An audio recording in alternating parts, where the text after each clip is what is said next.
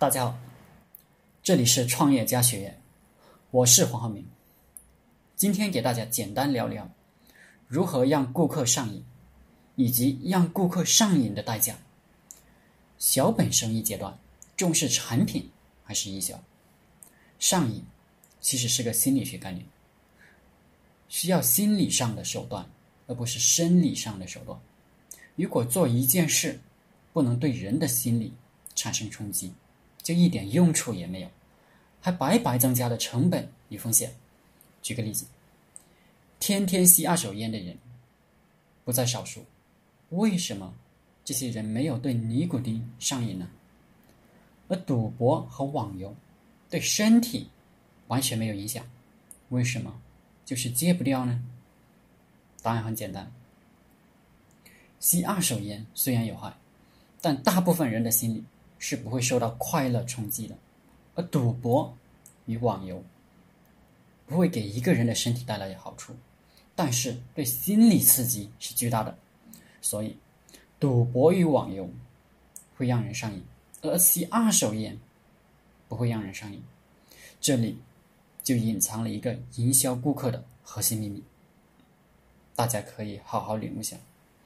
要明白上瘾的机制，需要看一本书。《愉悦回路》这本书简单的解释了人类为什么会快乐。当我们某种行为刺激大脑分泌多巴胺之后，这种行为就被我们的大脑记住。下一次再碰到这种刺激，大脑就会习惯性的分泌多巴胺，人就会越来越想接受这种刺激。而这套这一套从刺激到快乐的循环，也就是上瘾。所有与众不同的东西都会对人产生冲击，这也就是为什么明星总是想标新立异。代表人物，Lady Gaga。为啥各种牛逼的品牌总是要弄点和普通东西不同的地方？其目的就是为了刺激消费者大脑分泌多巴胺，然后消费者就会上瘾。其实这个思维变通一下。大家是可以把这个上瘾拿来泡妞，拿来管理员工的，给出一个刺激，让大家感到上瘾，让妞与员工被你利用。现代企业的营销，很大程度上涉足了心理学、行为学，特别是互联网，简直就是深入研究了人的心理学与人性。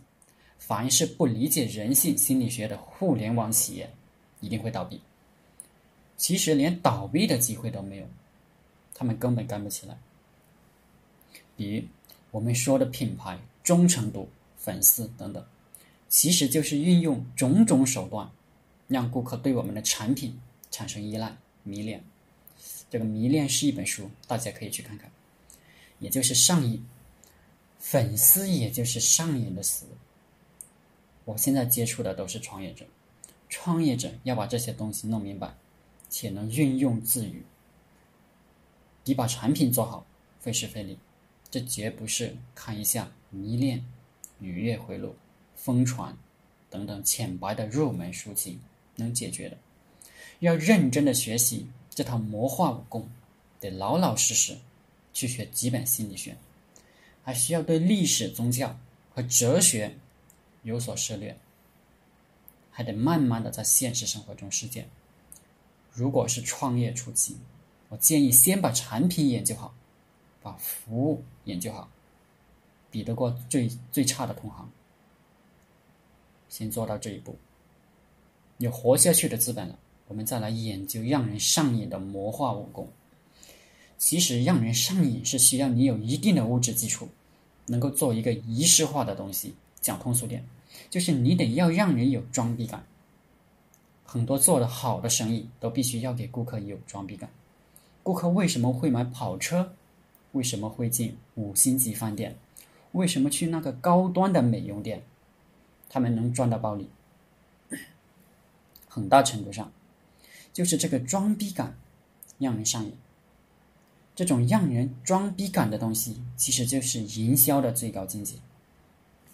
不信，大家去看看很多名牌服装、鞋子的广告，就明白了。不管是商务男装还是运动鞋，这个营销必须得给人仪式化，给人装逼感。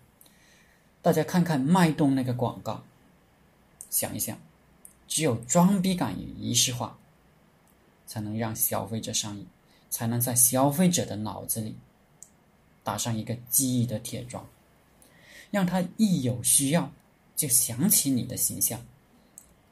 假如你让别人吸二手烟，却没有明确的告诉他其实正正在抽烟，他就不会上瘾。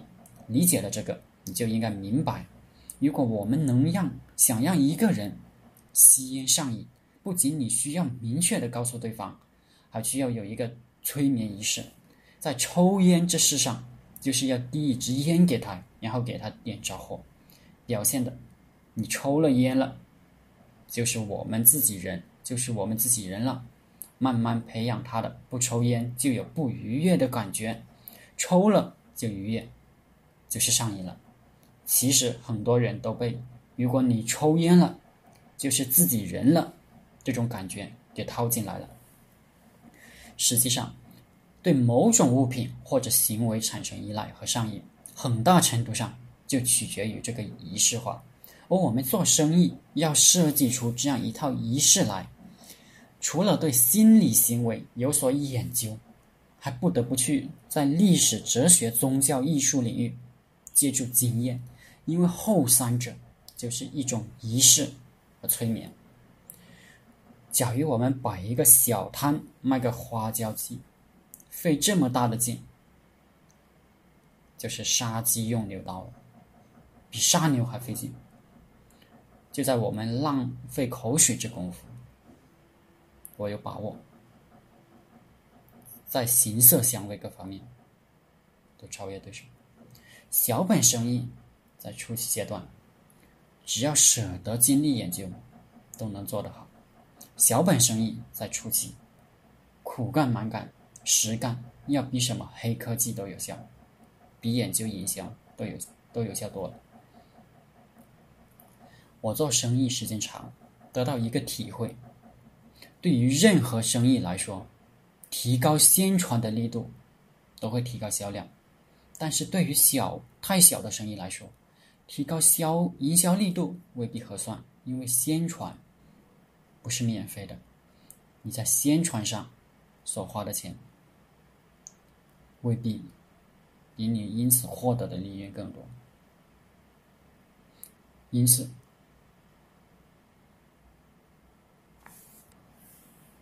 如果你这个生意每个月本来就只能赚几千块，如果你去做宣传，销量翻一倍，也不过是让你多赚几千块。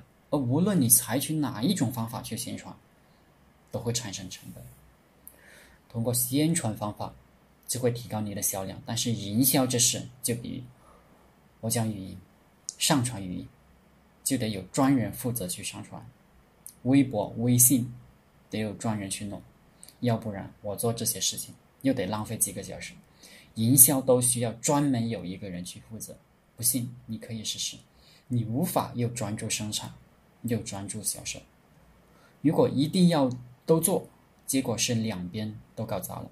那么显然，我们做小生意，如果既重视产品又重视营销，要么我们聘请一个人来做营销。负责外围的工作，要么我们聘请一个师傅来做产品，我们来做市场。那他妈就得花钱，因为宣传你每个月多赚了几千块，但是因为聘请的这个人和宣传产生的各种费用，你这几千块又贴进去了，等于零。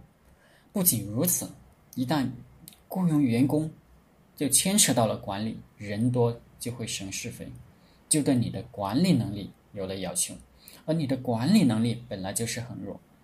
废话，你以为你小时候做过班长就懂管理了？不仅如此，因为我们生意小，门槛低，你请外人进来，人家三两天把手艺学会了，干嘛还要给你打工呢？而不是自己去弄个摊位。所以好多小生意最终能做大，其实都是因为产品硬，靠口碑相传。